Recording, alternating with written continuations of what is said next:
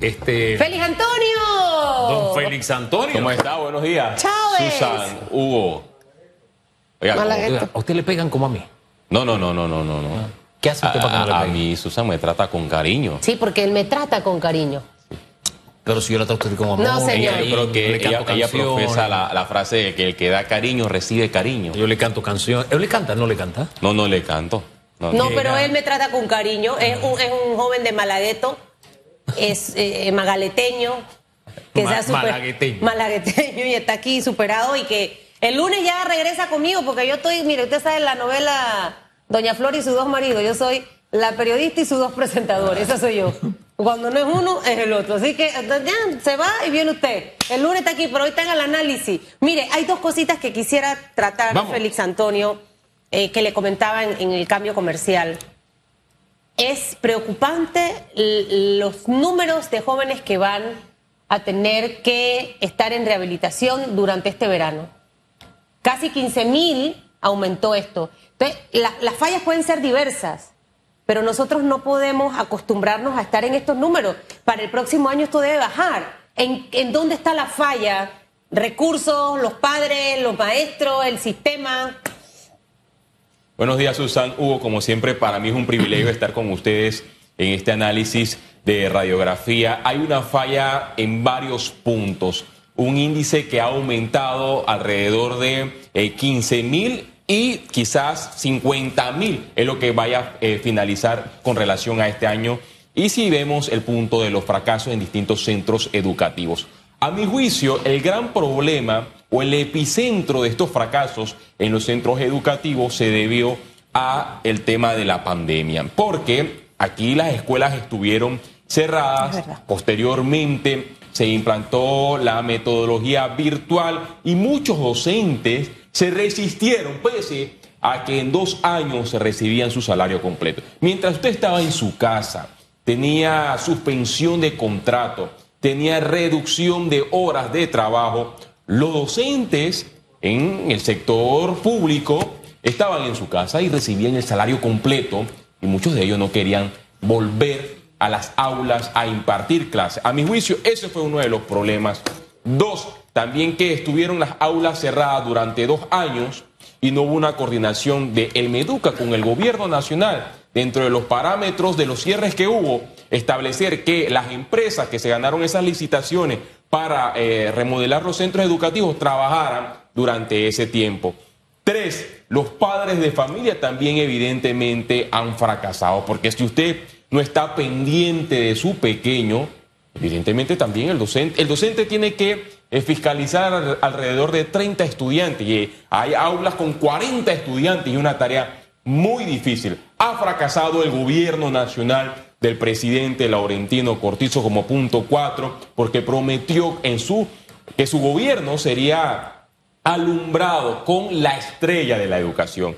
A mi juicio no ha sido así y pueden que existan opiniones a favor de esta política pública, pero ah, hay personas como yo que no compartimos esto de que la educación ha alumbrado y la ministra de Educación también ha fallado. Yo creo que estamos a tiempo para los años que vienen y que los próximos gobiernos tomen esto en cuenta para mejorar los índices.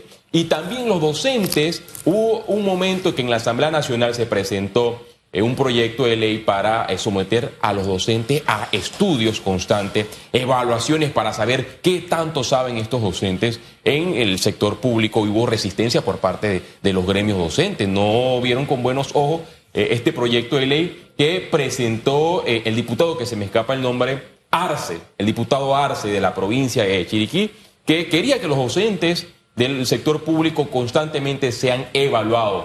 Eso se debe hacer para que el Ministerio de Educación sepa dónde está el problema y tratar de erradicar los fracasos, porque si el estudiante fracasa, fracasa el país, ese será el futuro, esos serán los futuros médicos, abogados, periodistas, enfermeros que tendrá la República de Panamá.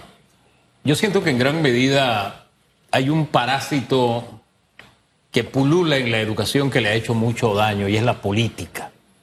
Y cuando digo la política, mire, se lo voy a poner un abanico bien amplio. Cuando aquí se echó abajo la reforma educativa, eh, hay una gran dosis de política partidista.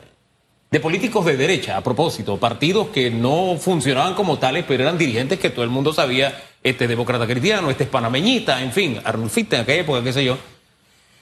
Y se echó abajo una reforma educativa con motivaciones políticas, en vez de salvaguardar lo bueno que había, desechar lo que no, no, no nos convenía como país, no, fue todo abajo y nunca hemos como país llegado a un acuerdo para nuevamente reformar la educación ese movimiento, ese péndulo político se ha movido a la izquierda actualmente en algunos gremios. Por eso cuando yo hablo de los docentes, yo hablo de algunos gremios y de algunos docentes. Porque en pandemia hubo docentes que vinieron a dar clases en los espacios de televisión que se les abrió aquí en Medcom, en los espacios radiales. Ellos no sabían cómo hacerlo al principio, pero dijeron, ¿qué es lo que yo puedo hacer? Y vinieron a aportar. Y hubo docentes que, así fuera por WhatsApp, se ponían a dar clases a sus estudiantes. O sea, no había límites para ellos, ellos querían enseñar. Yo siempre planteo esa diferencia. Pero además de ese parásito político eh, en la gremiocracia, hay uno que todavía es más dañino y permanente. El que tenemos en las autoridades. Ese parásito ha estado permanentemente también y le ha hecho daño a la educación. Y el tema educativo debe, ser como el del seguro social. Espera un momentito. Es un tema nacional. Aquí tenemos que llegar a acuerdos básicos y fundamentales, independientemente de que tú seas de derecha, que tú seas de izquierda, que tú seas de este partido, del otro partido, que estés en el poder, que quieras estar en el poder. No, eh, no es, es por lo permanente.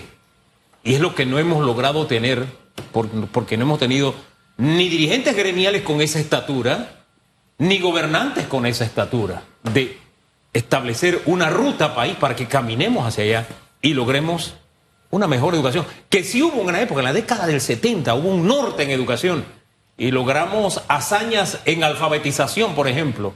Y mucha gente salió, adultos lograban sus títulos por lo menos de primaria. Esas metas las hemos abandonado.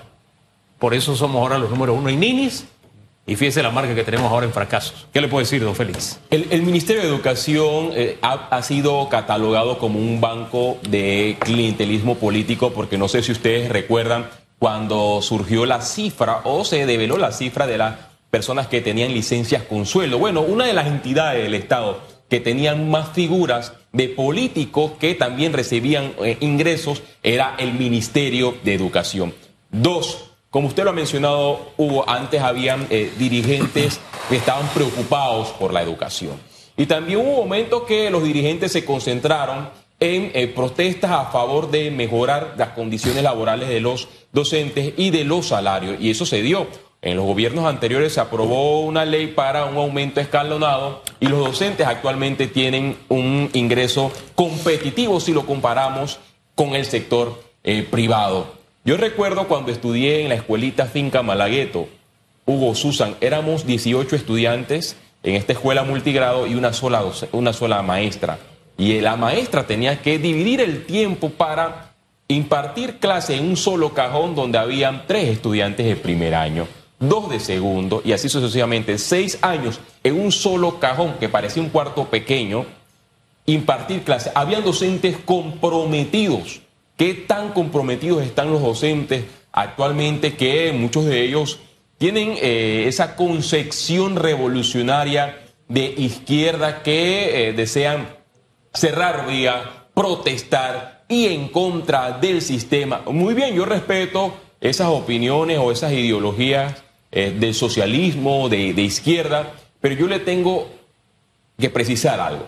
Si usted es ese tipo de docente que por todo quiere cerrar la vía, y que por todo quiere suspender las clases en el sector público, si usted estuviera en un país como Cuba, como Venezuela, como Nicaragua, gobernado por un sistema socialista, yo le aseguro que sus ingresos no hubiesen sido de 1.500 dólares, de 1.200 dólares. Ni podría salir a las calles. Como docente. Dos, usted no podría tener la facultad de cerrar una vía, porque allí, en esos regímenes, desaparecen a las personas opositoras. En el sistema socialismo, eh, y no lo digo yo, se, evidencia en los medios de comunicación cuando eh, publican estos hechos registrados en los países que ya acabo de mencionar. Y tres, van a ser obligados y sancionados con descuento salarial si usted no llega a ese centro educativo a impartir clase. Es fácil eh, exigir un sistema pero cuando yo estoy gozando de un sistema que tiene muchas, eh, muchos puntos favorables que me permiten a mí, gracias a nuestra constitución, a protestar, ya sea de manera pacífica o también de cerrar la vía, porque si cerramos la vía o si no vamos a los centros educativos, aquí no pasa nada. El Meduca hasta el momento no ha tenido el pantalón para hacer recortes salariales a los educadores que se suspenden, porque yo le aseguro que si Hugo, Susan se, se ausentan en una semana en esta empresa, aquí inmediatamente recursos humanos le aplica el descuento salarial. Y esto, y esto sucede aquí en Europa, en cualquier parte del mundo, en el sector privado, pero en el Meduca nada. Susan. Y por eso es que hay que cambiar muchas cosas y coincido contigo que hay que apretar. Eh, los cambios cuestan y, afectan, pero si queremos resultados diferentes, ¿cuál es la diferencia entre el maestro de Malagueto y el de ahora? O mi mamá, que ayer se celebraba el Día del Maestro y que se llevaba, los, nosotros la ayudábamos a calificar en la casa. y ella trabajando los planes de estudio los fines de semana. O sea, había una entrega, porque es que ser maestro para mí eh, es mucho más allá. Tienes que tener ese amor por la enseñanza a la hora que sea, ¿no? Y, es parte de lo que hemos perdido. Señor Félix, que usted me le vaya bien. Gracias. El señor Hugo Enrique Famanía ha sido a partir de hoy nombrado, gracias a la entrevista con el señor de Lidiap, como el picudo. El picudo es un insecto que se mete en el pijá eh, y es medio malito a veces el picudo. Por eso es que a este picudo a veces hay que darle su par de jab. Puso la boquita como el picudo. Va a descansar. Eh. Puso la boquita como el picudo. Va a descansar de tirar golpes el lunes. Sí, porque voy a recibir amor. Mucho, mucho amor, como dice Walter Mercado. Llega Navidad. Que le vaya bien, Félix Antonio. Gracias. A usted también que me ve y que me escucha. Bendiciones hasta el lunes. El otro lunes. El otro lunes conmigo. El lunes con Susan y Félix. Esto es un relajo. Esto fue Radiografía